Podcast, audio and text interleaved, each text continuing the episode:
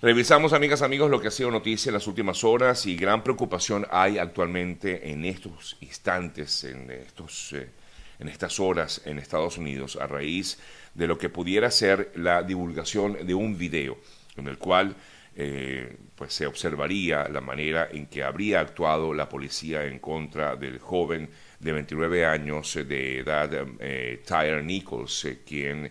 em, bueno, falleció eh, lamentablemente. Él fue hospitalizado luego de que la policía de Memphis lo detuviera en una parada de tráfico, usó la fuerza para arrestarlo. Eso pasó, eso ocurrió el 7 de enero y, murió como consecuencia de esas heridas propinadas por parte de la policía en Memphis.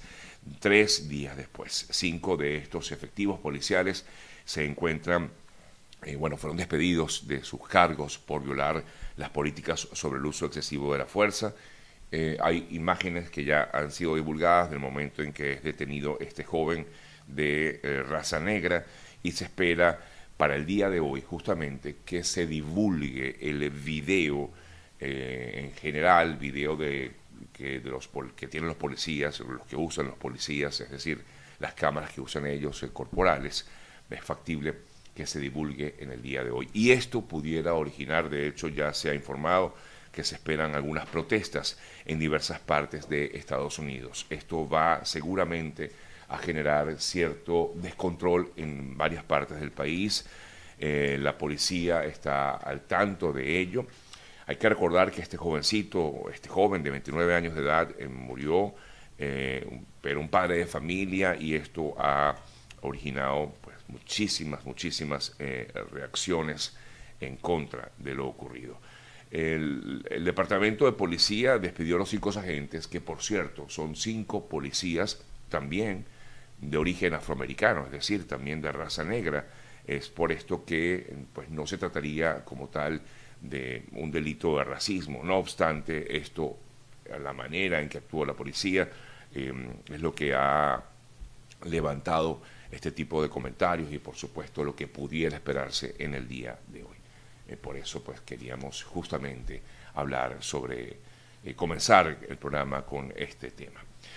Estuvo en Venezuela en el día de ayer, bueno, creo que todavía se encuentra en el país, en Venezuela, el alto comisionado de Derechos Humanos de la ONU, eh, Volker Turk, quien llegó para hablar con representantes de diversos sectores del régimen venezolano, de la oposición, de la sociedad civil,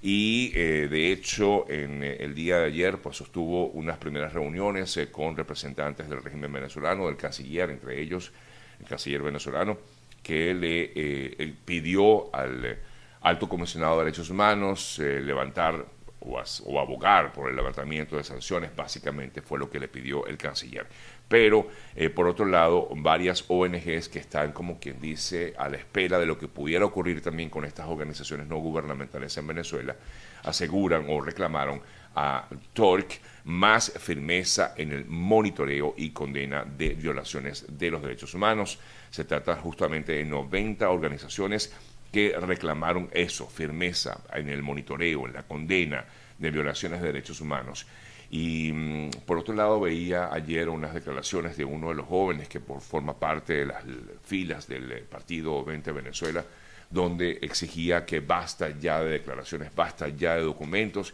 y que actúen de, de, forma contundente en contra de lo que sería la violación de derechos humanos en Venezuela, justamente de lo que pasa en Venezuela desde hace no dos días, desde hace muchísimo, muchísimo tiempo.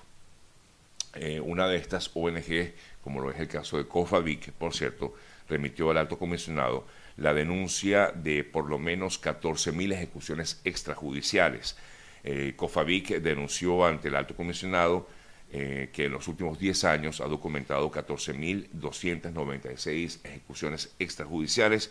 por parte de funcionarios del Estado venezolano para un promedio superior a las 1.400 ejecuciones extrajudiciales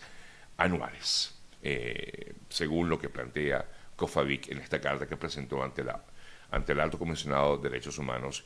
que, como ya decía, se encuentra en estos momentos en Venezuela. Por cierto que en medio de, estas, em, de esta visita del señor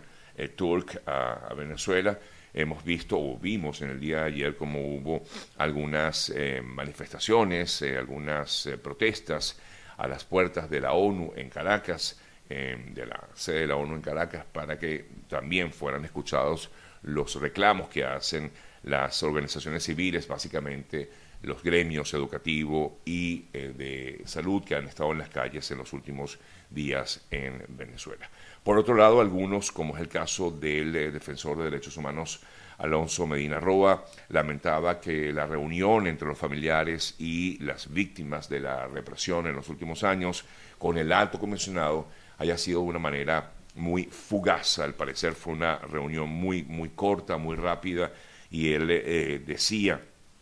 que eh, no era justo que hubiese una reunión de este tipo de esta manera, es decir, escasa, eh, conceder apenas unos minutos de su tiempo para este grupo de víctimas y familiares, sobre todo de los presos políticos. entre tanto, la Amnistía, Internacional solicitó también ante el Alto Comisionado para Derechos Humanos, Volker Turk, prestar atención a la protección de los defensores de derechos humanos, así como también pues, los presos políticos y el fortalecimiento de la presencia de su oficina en Venezuela. Me voy hasta Colombia, donde es noticia el caso de la joven DJ, la jovencita que murió eh, en un principio, bueno, había mucha, eh, hay mucha confusión, o habría mucha confusión con respecto al, eh, al tema de cómo murió esta joven,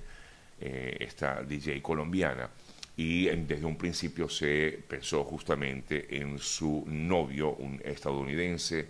eh, quien se fue de Colombia y fue detenido recientemente, ayer lo comentábamos, fue detenido en Panamá. Justamente luego de que fue detenido y que él aseguraba que eh, supuestamente había sido víctima del cártel de Medellín, del cártel de la droga de Medellín, y por eso fue que huyó del país y que no tenía nada que ver con la muerte de su novia, pues comenzó a divulgarse un video de seguridad en el eh, momento, o se observa el momento en el cual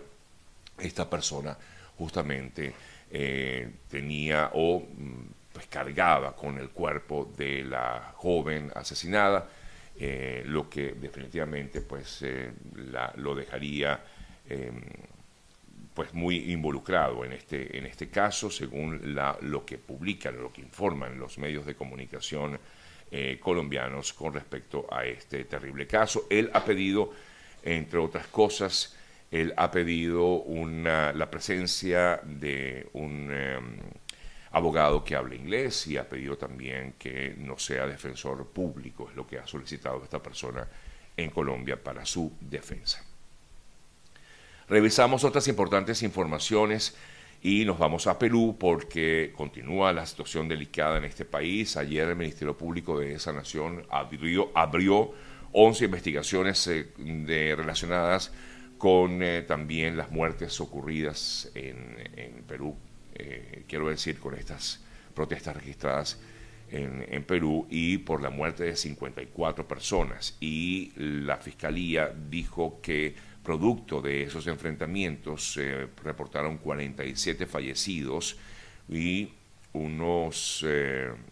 790 eh, mm, heridos, de los cuales 46 manifestantes fueron mm, murieron en estos en estos eh, en estas protestas en Perú y un policía. Además, otras 16 personas perdieron la vida también en incidentes violentos eh, vinculados sobre todo al bloqueo de carreteras a